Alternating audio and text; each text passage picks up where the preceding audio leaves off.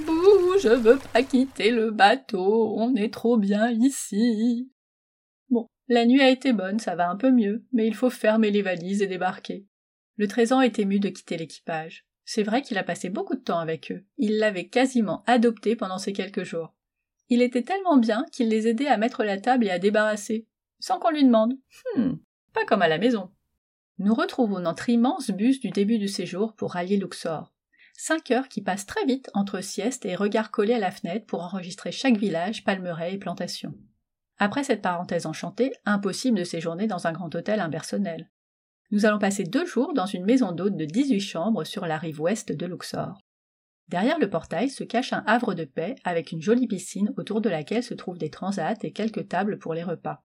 Privilège familial, nous avons un appartement avec deux chambres spacieuses et une terrasse ouverte sur cet espace.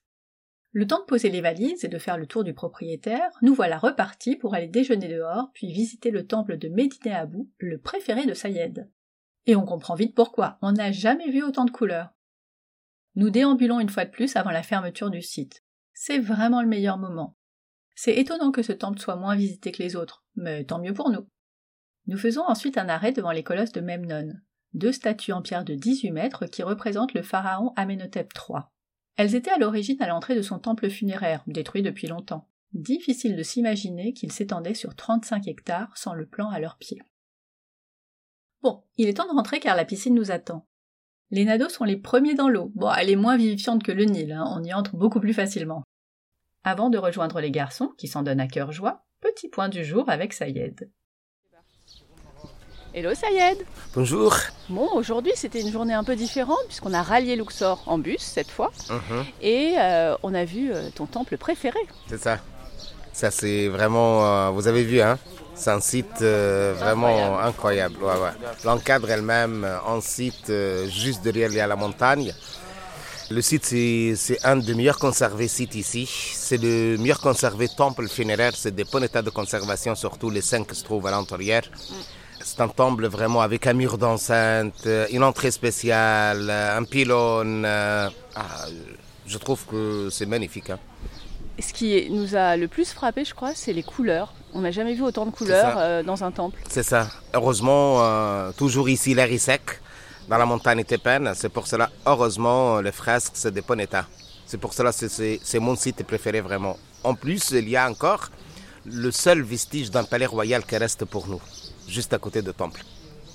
Tout à la fin, là où il y avait les colonnes, qui étaient coupées en deux quasiment, voire mhm. plus, de façon euh, assez nette, euh, tu nous l'as expliqué, mais j'avoue, j'ai oublié. Je crois qu'il y a plusieurs hypothèses, mais on ne sait pas vraiment. Normalement, euh, la salle épostyle, il y avait trois salles épostyles tout au fond de temple. Mhm. C'est en ruine maintenant.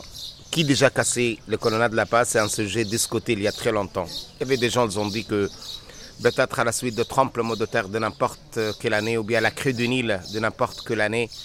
Peut-être il y a un groupe des archéologues, des historiens qui ont dit que peut-être c'est fait par, c'est cassé par les ouvriers égyptiens à l'époque parce qu'ils ont fait la première grève du monde à l'époque de Ramsès III. Vous avez remarqué que les inscriptions de profondeur jusqu'à presque 10 cm de profondeur, c'est un cas exceptionnel. Oui, parce que tu nous disais, euh, ils n'étaient pas esclaves, c'était vraiment des ouvriers qui étaient contents de travailler. Jamais. Les esclaves ne donnaient pas chef-d'œuvre de l'art, de l'architecture, comme, comme on a vu. Hein. En même temps, les esclaves ne savaient pas écrire euh, et lire l'hiéroglyphe, le texte qu'on a, qu'on a trouvé. Hein. Oui, là, il fallait un minimum de connaissances quand même. Bien sûr, c'est 100% des ouvriers égyptiens, heureusement tout le temps, en train de découvrir encore le cimetière des ouvriers égyptiens qui travaillaient partout à cette époque. Après Médine Abou, on a fait une petite euh, halte, un petit stop euh, au colosse de même nom, Memnon. C'est le deux statues colossales appartient d'Amenophis III, le père d'Akhenaton, qui était euh, devant l'entrée principale de son temple funéraire qui est complètement malheureusement détruit à la suite de tremblements de terre de l'an 27 avant notre ère. Euh, c'est vraiment gigantesque comme temple. C'est le plus grand temple funéraire d'après euh, les ressources de l'histoire égyptienne. D'une surface énorme, de l'entrée où se trouvent maintenant les statues colossales, jusqu'à la montagne derrière. C'est pour cela qu'il y a une mission allemande de travail, les archéologues allemands qui travaillent dans le site il y a plus d'un siècle, ils ont découvert plein de choses. Combien de nationalités d'archéologues travaillent encore aujourd'hui ici Presque tout le monde vient travailler. surtout les, les Français et les Allemands. Il y a les Suisses, il y a les Belges, il y a les Américains, il y a les Italiens, il y a les Japonais, les Coréens. Tout le monde vient travailler. C'est pour cela presque chaque matin chez nous à l'ouest de Luxor, il y a des nouvelles découvertes. Ah ouais, c'est incroyable. Euh, Vous avez vu déjà qu'on a déplacé tous les habitants qui étaient habités tout le long de la montagne. Oui. Ça, c'est pour découvrir encore le cimetière des pharaons égyptiens de la 21e jusqu'à la 30e dynastie. D'après les archéologues qui travaillent chez nous, ils ont dit que pas moins de à peu près 400, 400 et quelques tombes restent encore cachées dans cette montagne. Ouais. on peut, il faut revenir en fait. Ah, Il faut, hein. il faut revenir. Ouais, avec plaisir. Bon ben, on se retrouve demain pour notre dernier jour. Inch'Allah sera une journée euh, agréable.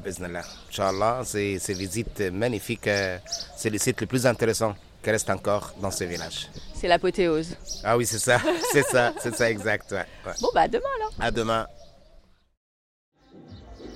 Euh, dites donc, elle est bien forte cette musique à côté. Renseignement pris, c'est le deuxième jour d'une fête de mariage. Elle va donc durer toute la soirée, probablement jusqu'à 1h du matin. Ah, nous qui avions pris l'habitude de nuit douce sur le bateau, bah ça va nous changer. La musique fait une pause au moment du coucher du soleil.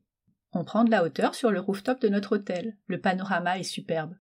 D'un côté, le Nil et la rive est de Luxor, de l'autre, la rive ouest qui s'illumine sous un ciel orangé. Entre les deux, en contrebas, le fameux mariage. Un DJ est en train de se chauffer. Aïe, aïe, aïe, aïe, aïe, aïe. Visiblement, tout le monde dîne à la même heure, car nous avons pu manger et discuter tranquillement. Mais, comme annoncé, la musique reprend avant que chacun rejoigne sa chambre. Bizarrement, et heureusement, nous nous endormons quand même sans aucun problème.